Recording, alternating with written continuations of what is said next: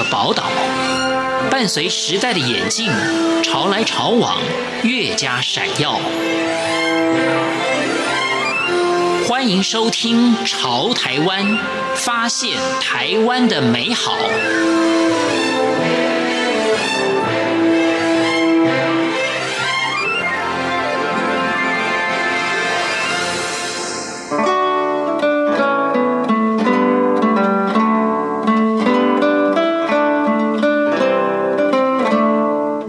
各位听众朋友，您好，欢迎收听《潮台湾》，我是赵伟成。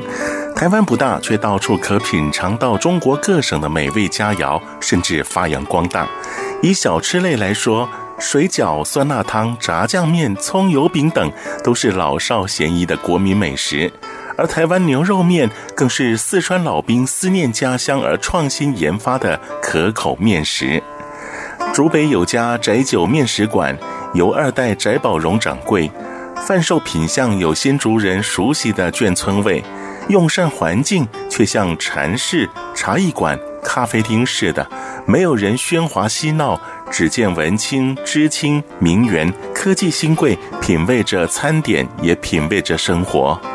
翟宝荣以 devoted、delicious、delightful 的三 D 经营观点。在竹北店展现创意，落实理念，延续父母真传的厨艺。他产制的肉燥酱更获得 Model Selection 2017世界食品品质评鉴大赏银牌奖肯定。今天的潮台湾就带您来领略这一家平静与洁净的餐馆，最潮的眷村好滋味。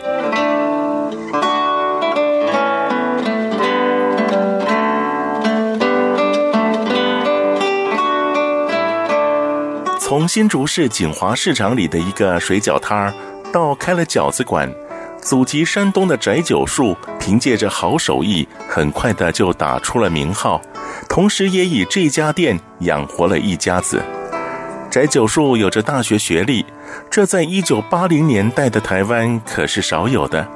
当然，对于孩子的教育没有半点马虎。因为我爸他来。到我小学吧，才开始开始做嘛，开始经营。有时候只是觉得，哦，爸妈在在在工作，然后反正念书完回来，哎，有空就去店里看，偶尔端个盘子吃个饭，然后回家，然后念书，就这样。因为对啊，然后国中又比较呃，在台湾教育比较比较偏升升学方面嘛，所以基本上也都是补习啊，然后。看书啊，差不多是，其实还好，比较没有去想说，哎，家里做这个会怎么样，没有做这个会怎么样这样。而翟宝荣打小就安分的念书，至于接不接班，那已经是长大后才想到的事儿。我就比较确定是在呃，我当兵的时候，因为当兵的时候我是在学校的呃辅导室当当当那个辅导个案的那个替代役这样子。然后就有跟老师们有聊过，比如说要退伍之后要做什么这样子。那个时候，我觉得那个时候才有才比较有一种体认，就是说也不能讲讲舍我其谁，好像太 太太太强硬，但就觉得说好像就是我我我我可能家里就是需要我来去把这个事情接下来的这样的一个，我觉得。认份好了，然后退伍之后就直接回来家里，从头开始学习一样。孩子接班本是天经地义的事儿，只是翟宝荣新颖的观点，要将一家馆子企业化，这哪是上一代能一下子理解的？为此，父子间时有争执，时有冷战。其实最呃最初他们是非常非常非常非常不赞成，对不对？就是用了众多非常这样子。第一个，他们觉得以他们那时候的想法，会觉得他们一直以来都这样做嘛，那这样子做法其实是比较累的，对。但是当然，因为我我有我的想法嘛，我也我也觉得看到这样子是是会是需要比较投入比较多的时间啊，或是体力，但是。我就觉得，就自己本身，我们家里这件事情当然是很有比较蛮有潜力的，然后也有很多可以更好的地方，所以我才其实还是毅然决然决定还是要来做这件事情，因为就好像之前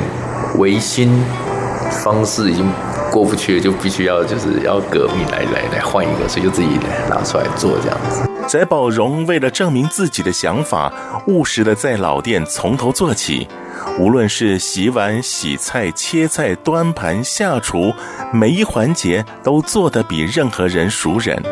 除此之外，也不忘时时充实经营管理新知。最一开始回来，其实是从我觉得从最最基础开始啊，呃，洗碗啊，对不对？清洁啊，然后再来一步一步的洗菜、切菜，然后再到再到啊，可能呃调调料啊、煮面啊，大概类似这样的东西。对，那这这光这个，我觉得光店里这些东西。就需要个两，就我自己就花了两两两三年两年多的时间，因为它其实很很细琐啦，很多细琐。那你那如果要要每个环节都要碰到的话，会会需要投入一些时间。然后我是在开了这篇了之后，才去更多的去吸收更多的。相关的类似的书籍，不管是餐饮上面也好，还是管理啊，或是其他相关的所有资讯啊，对，真的是自己开下去之后，才会觉得说啊，少了些什么，然后赶快去找，少了些什么，赶快去找，然后这中间伙伴们也是很帮忙，我们常常也是一起讨论说，哎，怎么样可以更好，怎么样做，让顾客有更美好的体验，这样子。二零一六年，翟宝荣终于成立了翟酒餐饮事业有限公司，在竹北开了分店。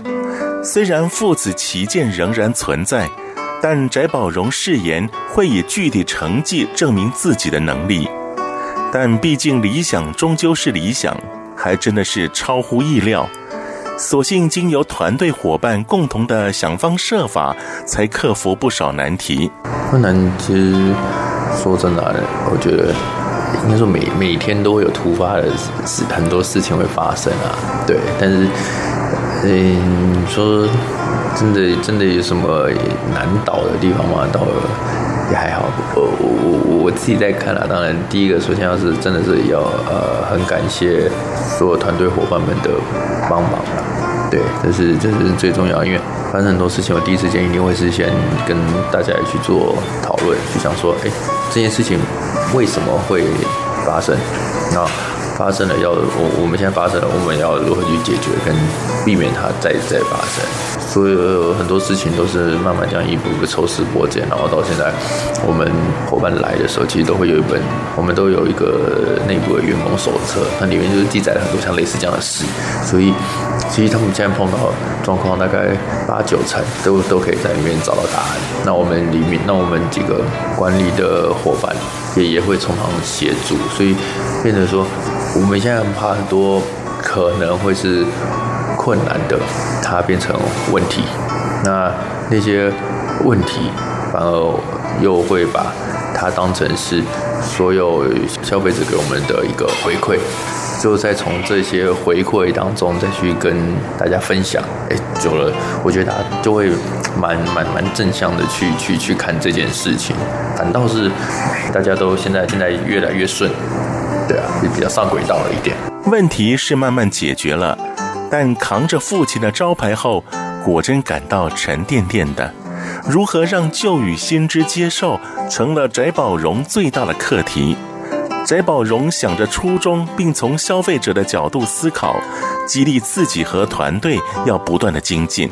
他相信如此，必能守得云开见月明。我觉得来台湾社会越来越多所谓二代接班啊，或是所谓老老干新生啊的这些这些这些方式啊，或者名称啊，对，我觉得压力倒不是自己来的，压力一定是来自所谓社会大众，或是有接触过我们这个品牌的。然后，因为他有一些，我觉得这里倒是所谓的既定印象，因为他可能。在新竹，他有呃深耕那么久，多少有些小有名气嘛？那有些人会知道说，哎，觉得你可能是要什么样的感觉，或是吃到会是什么样的味道，甚至还有，甚至在刚开的时候，还有一些来人看到招牌，然后走进来，会觉得怎么都长不一样，然后看到我看到我的看到我的脸，还说啊，原来是。同样的，呃，就是下一代开的这样，所以压力是来自四面八方啊。但是我我觉得就是把事情做得更好，然后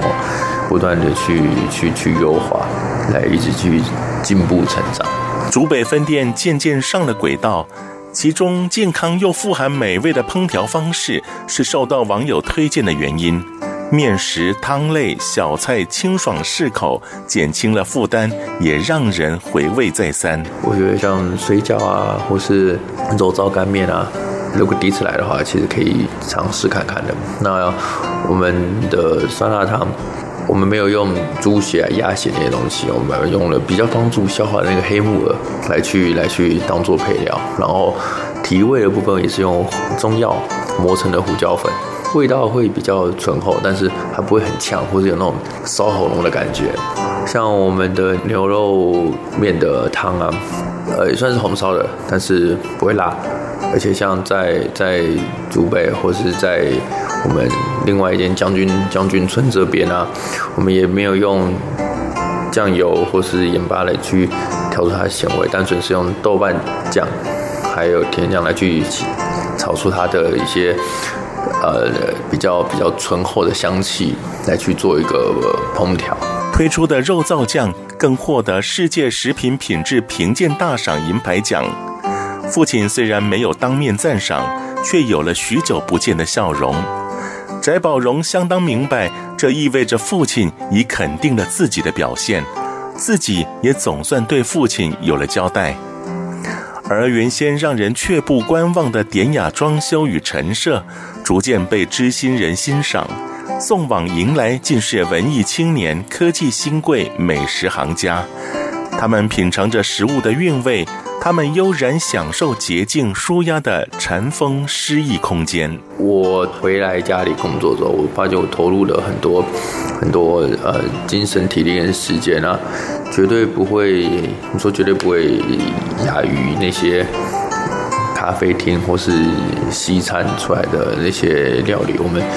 很多东西我们也是有花了很多心力嘛。那那我就在思考说，怎么样让这样子的一个呃，可以算是台湾很具代表性的这样传统小吃，它能够跟 fine food 来做一个结合。所以，我我就在想，第一个，如果要立志做最干净面馆的话，它的环境至少要让人家感觉是干净舒适的，所以就做了一些跟跟其他面店的一些区隔，对，然后再来在整个整个配置上面，其实。加入了一些我们平常常用的一些元素，比如说有一个那个柜子，我们就用了很像中药柜的感觉。那个意象是我我们带了很多，其实平常用很多中药材。那我因为其实这这个是一个联想，就是想说，我刚刚看那些西餐，他们会放那个什么呃意大利面的罐子啊，或者是什么放装的什么呃橄榄啊，或什么这样。我想说，哎，我们也有很多药材啊，那就用一个类似中药柜的那种感觉，然后再用。比较多的木质的材料来营造出那种比较像温暖的那种呃家庭的氛围对，希望说，哎，真的来这边用餐的顾客啊，都是真的都能够感受到我们营造的那些所谓的 3D 的那种感受度。分店运营至今，翟宝荣和团队伙伴一起经历考验，一起学习成长。纵使还没有做到餐饮产业的第一，却已做到了业界唯一。我我觉得我们一直在在在成长的这个过程啊，其实就是不断的学习。我我们事情越来越多，可是我自己啊，至少对我来说，我跟家人相处时间就是并没有减少，然后伙伴们也也也也也是这样。我觉得这个就代表不仅我自己在在成长，我们伙伴同时也是一直持续在在在进步。宅酒老铺儿依旧在，二代宅宝荣创意展店更显风华。年节已近，翟宝荣也献上祝福，恭贺大家新年好，祝大家新的一年心有所属，事事如意，平安喜乐。在祝贺声中，潮台湾也到了尾声。赵伟成感谢各位朋友的收听，我们下回见。